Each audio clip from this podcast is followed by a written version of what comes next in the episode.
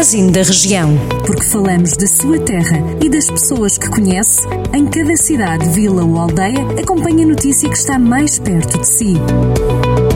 Magazine da Região. Edição de Rafael Santos. Muito agora para fazermos a ronda por alguns dos conselhos da região.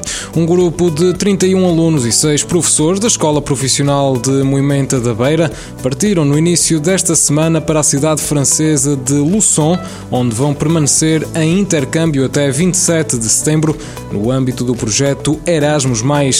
Nesta viagem, os participantes terão a oportunidade de partilhar os seus conhecimentos e experiências com os colegas franceses, tendo como temática do campo para a mesa.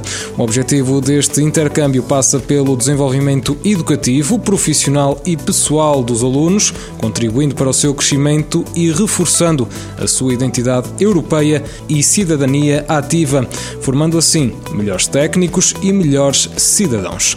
O Conselho de Sinfãs tem um novo serviço de transporte público a pedido. Segundo um comunicado da autarquia, o serviço Liga pode ser pedido para as aldeias onde não existem transportes públicos regulares através de um telefonema.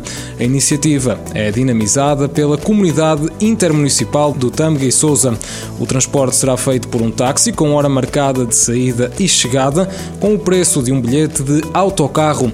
A reserva pode ser feita obrigatoriamente até às 3 da tarde do dia útil anterior ao da viagem. Por Lamego, o programa Sénior Mais Ativo recebeu a certificação de qualidade para os programas de atividade física para séniores, depois da Câmara se ter candidatado junto da rede de municípios amigos do desporto.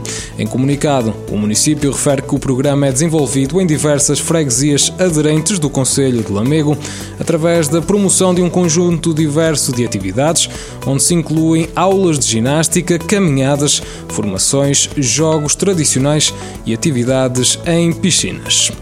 Já por Viseu, a Câmara foi distinguida na passada quarta-feira pela primeira vez com a bandeira verde Eco 21.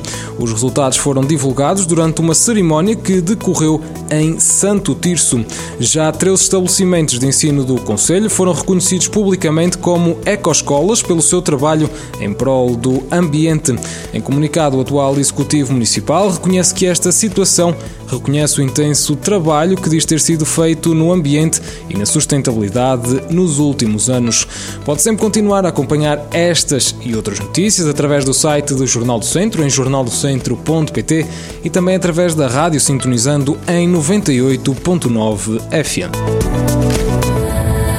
Jornal do Centro, a rádio que liga a região.